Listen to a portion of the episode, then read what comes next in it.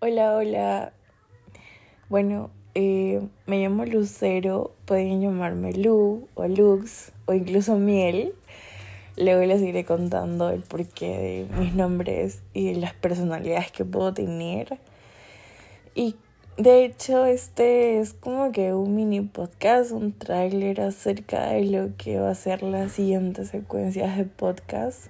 Y en realidad, siempre he querido hacer esta dinámica de podcast porque me gusta mucho pensar y escribir las cosas, pero he comenzado a creer que hablar de estas cosas es mucho más nutritivo para mí y para quien las escuche. y bueno, quería contarles y de hecho también invitarles a que puedan seguirme aquí para poder hablar un poquito y compartir un poco de estas cosas que pienso tanto. Adiós.